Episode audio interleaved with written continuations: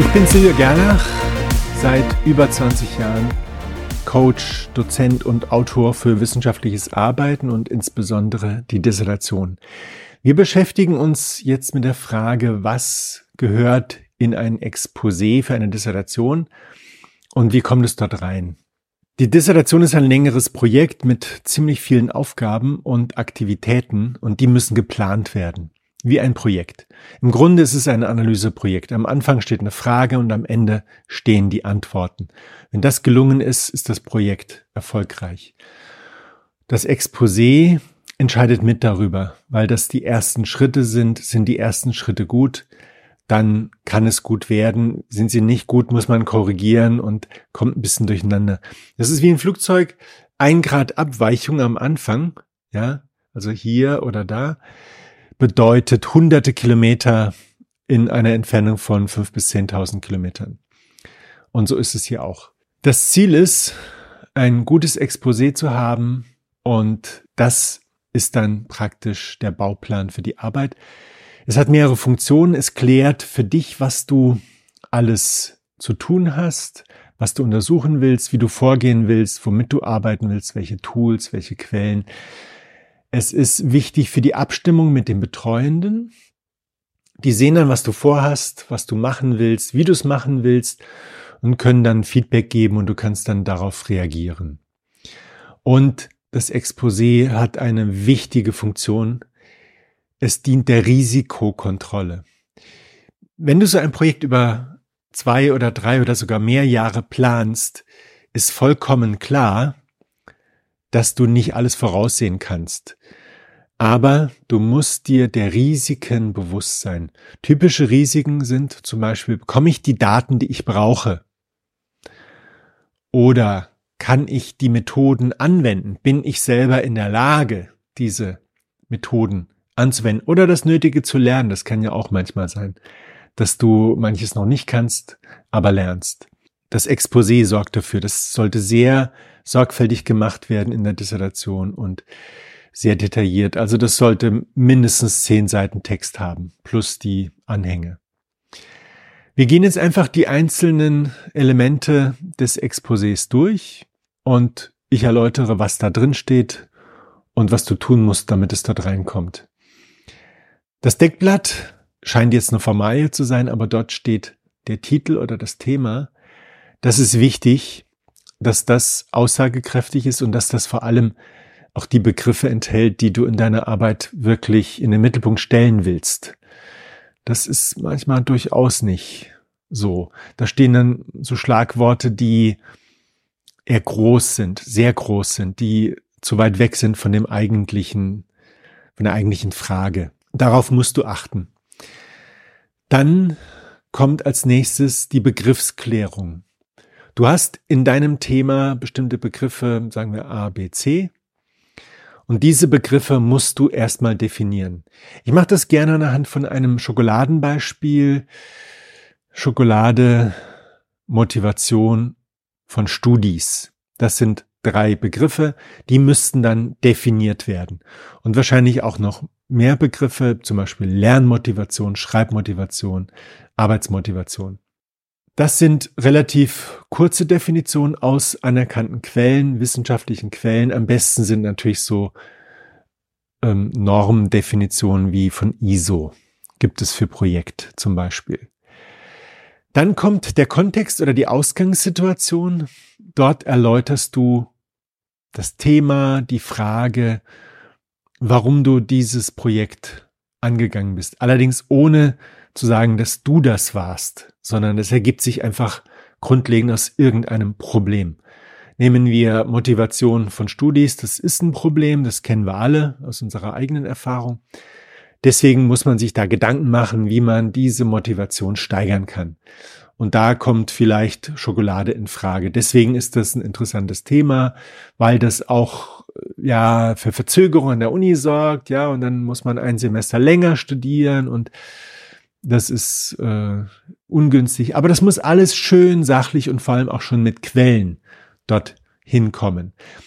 Dieser Kontext, den kann man am Anfang nicht gleich schreiben. Wenn man das versucht, ist es mehr so ein Besinnungsaufsatz, so eine Motivationsschreiben. Warum will ich dieses Thema bearbeiten? Aber es gibt noch gar kein Thema. Deswegen gehe erst das an, wenn du andere Sachen geschafft hast. Das ist auch typisch für das Exposé. Es ist das Ergebnis des Einstiegs. Und der Einstieg besteht aus mehreren Schritten. Und das bedeutet, dass es nach und nach gefüllt wird. Also verschiedene Abschnitte, die nach und nach gefüllt werden. Du kannst über den Kontext erst was aussagen, wenn du einiges recherchiert und gelesen hast. Und das ist die Voraussetzung. Dann kommt der Forschungsstand, ein Studienüberblick. Das ist jetzt so ein erster Studienüberblick. Das heißt, bestimmte wissenschaftliche Studien, Peer-Reviewed Studies, die sich mit deinem Thema oder in der Nähe befasst haben. Also hier ist dein Thema, da ist hier was, da was, dort was und draußen und ein Teil davon, beispielsweise Schokolade, Studis, Motivation, da haben sich welche mit Ernährung und Motivation beschäftigt oder mit Studis und Süßigkeiten, Pralinen, ist in der Nähe von Schokolade. Du musst schauen, was es da gibt. Und das ist ein klarer Hinweis, ob du ein Thema überhaupt hast, ob du das untersuchen kannst, weil wenn es gar nichts gibt über Motivation und Studis, wird's schwierig. Das würde ich lieber nicht anfassen, so ein Thema. Würde ich dir nicht empfehlen, weil du keine Basis hast. Dieser Forschungsstand ergibt sich aus einer Recherche und einer ersten Studienauswertung, die du auch schon nach diesen Regeln des Literature Reviews machen solltest, also mit einer Tabelle, wo du dann klärst, was waren die Schwerpunkte dieser Studie? Also für jede Studie machst du das. Was waren die Schwerpunkte der Studie? Die Methodik, die Datenquellen, die Tools, das Vorgehen, dann die Ergebnisse, Forschungslücken noch und Konklusionen. Und das packst du in eine Tabelle und dann hast du einen wunderbaren Überblick. Und hier im Exposé steht dann sozusagen die Essenz zu jeder Studie zwei, drei Sätze mit dem Schwerpunkt, mit der Methodik, mit der Datenbasis. Dann kommt dein Modellentwurf. Du solltest unbedingt in deiner Dissertation ein visuelles Modell haben. Und das solltest du auch haben, wenn du in einem Fach unterwegs bist, wo es eigentlich nicht üblich ist, zum Beispiel in der Soziologie, was ich nicht begreifen kann, weil es in der Soziologie um Beziehungen zwischen Menschen geht und Gruppen und Staaten und jede Menge Beziehungen. Das sind für mich Systeme zwischen, mit Elementen, zwischen denen Be Beziehungen bestehen. Und das kann man wunderbar grafisch darstellen mit Geometrie und Begriffen, ja, also Gruppe 1, Gruppe 2, dann die Beziehungen, geht's in die eine Richtung oder die andere, dann man kann immer tiefer gehen. Du brauchst nach meiner Erfahrung ein Forschungsmodell. Ich habe tausende Projekte betreut und es funktioniert immer und es funktioniert auch bei Projekten, wo es praktisch mittendrinne losgeht mit dem Coaching, wo ich mich erstmal orientieren muss. Und da kläre ich als erstes die Frage und als zweites wird ein Modell äh, gemacht, weil das meistens fehlte. Deswegen gibt es ja auch diese Schwierigkeiten, diese, dieses Festgefahrensein. Das Forschungsmodell enthält natürlich die Begriffe aus dem Thema mit Beschreibungen und schon ein paar ersten Beziehungen. Es ist ein Basismodell. Es ist ja alles noch ein Entwurf. Dann haben wir die Forschungsfrage. In dem Forschungsmodell ist ja auch deine Lücke dargestellt. Und die Lücke wird dann als Leitfrage formuliert. Eine Leitfrage, nicht mehrere. Es kann Unterfragen geben, aber die Unterfragen sollten auch echte Forschungsfragen sein, also Dinge erfragen, sich auf Dinge richten, die wirklich unklar sind. Nicht Fragen, die man mit einer einfachen Recherche beantworten kann. Ja, also welche Schokoladensorten gibt es? Das ist doch keine Forschungsfrage, auch keine Detailfrage. Es soll eine Frage sein und dann kommt das Ziel und das Ziel, das sind die gewünschten Ergebnisse. Und hier ist ein wichtiger Punkt, eine wichtige Entscheidung. Du brauchst einen Fokus. Und ein Fokus ist zum Beispiel, wie bei unserer Schokolade, den Studis und der Motivation, eine Wirkungsanalyse. Du willst die Wirkungen von Schokoladenkonsum, einem bestimmten Schokoladenkonsum, auf bestimmte Aspekte der Motivation von bestimmten Studis untersuchen.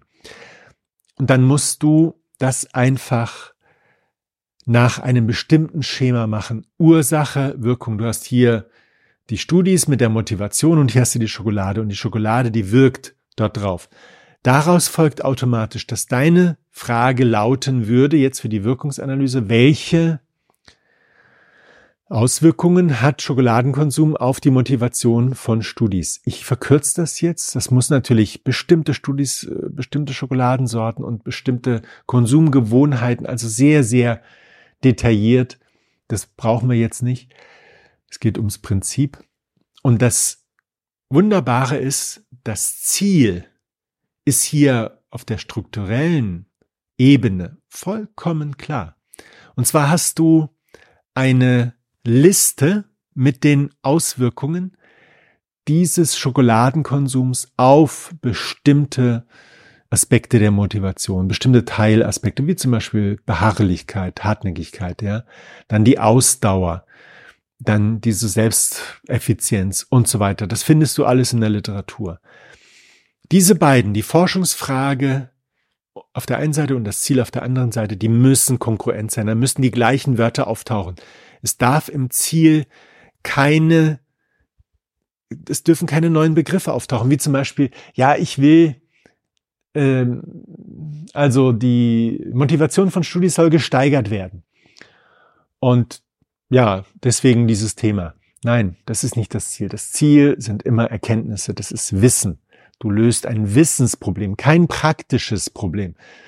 Das praktische Problem kann mit deinem gefundenen Wissen gelöst werden. Dein größter Verdienst ist also, dieses Wissen beizuschaffen, weil dann kann das Problem gelöst werden. Und wenn du dich darauf konzentrierst, dann kannst du da auch erfolgreich sein. Wenn du das praktische Problem mitlösen willst, kommst du in das totale Chaos, weil du ganz klar versuchen wirst, diese ganzen Aspekte, die für den realen Einsatz von Schokolade wichtig sind. Ja, da gibt's dann irgendwelche Allergien und ach, nein, lass es. Es geht um diese Zusammenhänge zwischen Schokolade auf der einen Seite und Studis und deren Motivation auf der anderen Seite. Dann kommt die Methodik, die beschreibt, wie du zu diesem Ziel kommst.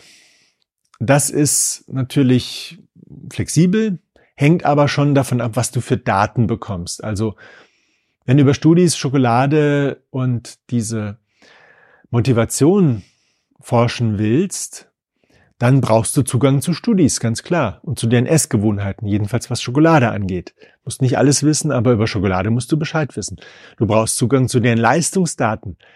Du merkst schon, das Thema ist nicht ganz ernst, weil die Leistungsdaten von der Uni, die kriegst du höchstens, wenn du in der Uni selbst bist. Aber dann hast du bestimmt andere Themen, weil die Uni sich nicht für Schokolade und Motivation von Studis interessiert, es sei denn, es sind Ernährungswissenschaftler, und dann, naja, dann kriegst du Zugang zu den Leistungsdaten von den Ernährungswissenschaftlern, dann hast du aber auch nicht viel gewonnen, weil die sowieso viel achtsamer sind mit ihren Essgewohnheiten. Ja, also du merkst, du kommst da ganz schön tief rein in Schwierigkeiten. Die Methodik umfasst diese Detailfragen, die Datenquellen, die Methoden selbst, die Tools und die Schritte das Vorgehen, um die Informationen zu sammeln, um die Daten zu sammeln.